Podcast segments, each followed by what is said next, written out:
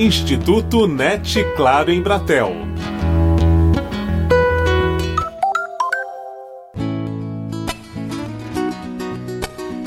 As histórias em quadrinhos de Marcelo de Salete têm conquistado importantes prêmios nacionais e internacionais.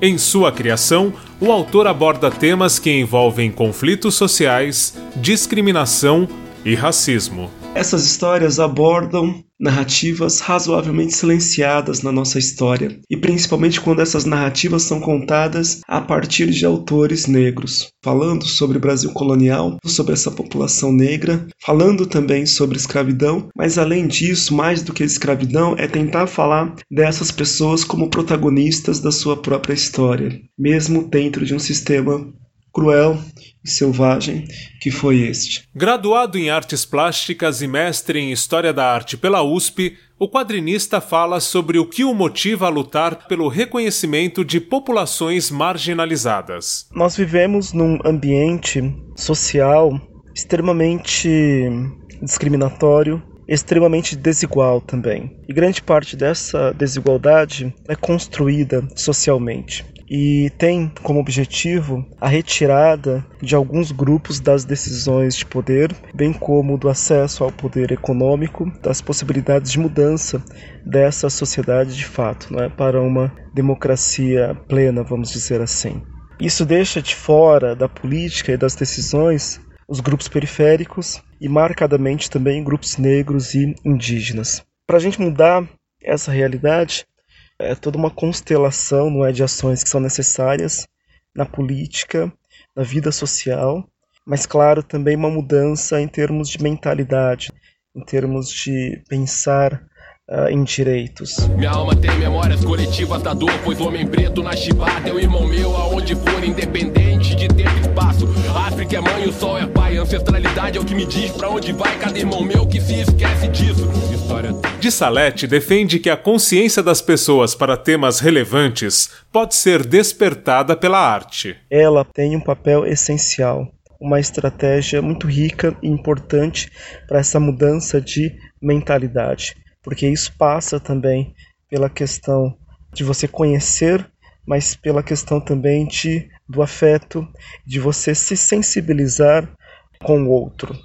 Sem isso, a gente não consegue mudar essa sociedade do jeito que está. Então, considero sim que a arte, as diversas artes, não é? Música, dança, literatura, cinema e outras são essenciais para cultivar para favorecer essa mentalidade e são também é, uma parte essencial para você fortalecer e para você incentivar esse tipo de mudança social. A arte por si só, sozinha, não cria, não faz essa mudança social, mas ela pode ser sim uma faísca importante para qualquer mudança de mentalidade. Na narrativa do autor, a história é contada pelo ponto de vista dos escravos e de outras minorias. Poucas vezes esses personagens se tornam, de fato, protagonistas da sua própria história.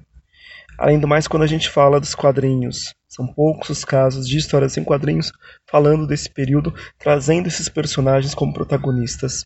Muitas vezes a gente tem personagens negros, sim, só que eles são razoavelmente marginais dentro dessas histórias em quadrinhos tratando desse período. Que noite mais funda calunga no porão de um navio negreiro.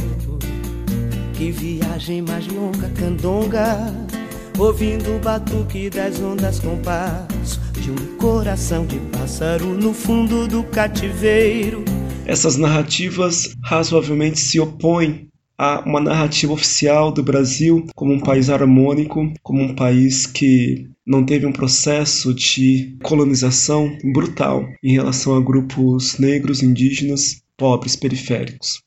E imagino que criar, propor esse tipo de narrativa é algo importante uh, para brasileiros no geral, negros e não negros, mas em especial para brasileiros negros, não é por tentar construir uma identidade não só positiva, mas complexa sobre a sua própria história. De Salete justifica o porquê de tratar desses temas nos dias de hoje. Está em voga, na conjuntura atual, é, isso é propagado né, por alguns grupos políticos e elitistas, algumas menções muito depreciativas e racistas, discriminatórias contra principalmente a população negra e indígena. É preciso é, construir um outro modo de compreender esses grupos, justamente para romper com esse ciclo de discriminação e subordinação sistemática desses grupos.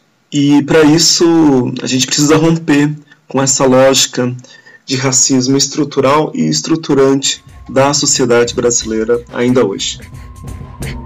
111 presos indefesos, mais presos são quase todos pretos, ou quase pretos, ou quase brancos, quase pretos de tão pobres. E pobres, hum, pobres, são pobres. Pode acreditar. E todos sabem como se tratam os pretos. HQ Cumbi, que retrata a resistência de negros no Brasil colonial contra a violência da escravidão, foi relançada recentemente no país.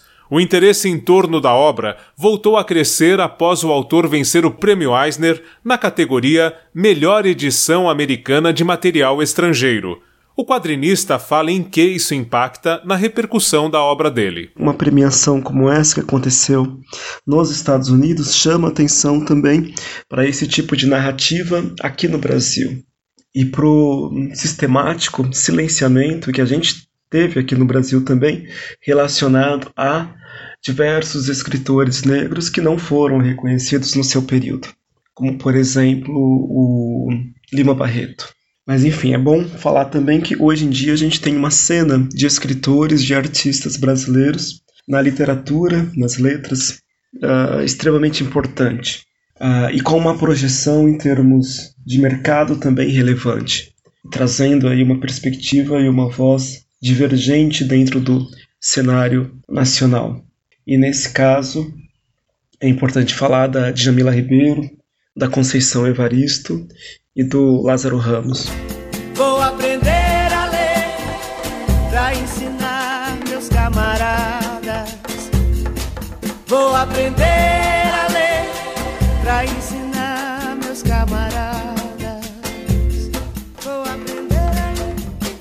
Desde 2008, Marcelo de Salete usa seu talento para expor a condição do negro no Brasil.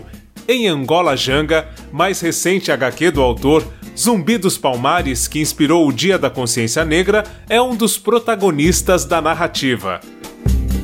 Com apoio de produção de Daniel Greco, Marcelo Abud para o Instituto NET Claro em Bratel.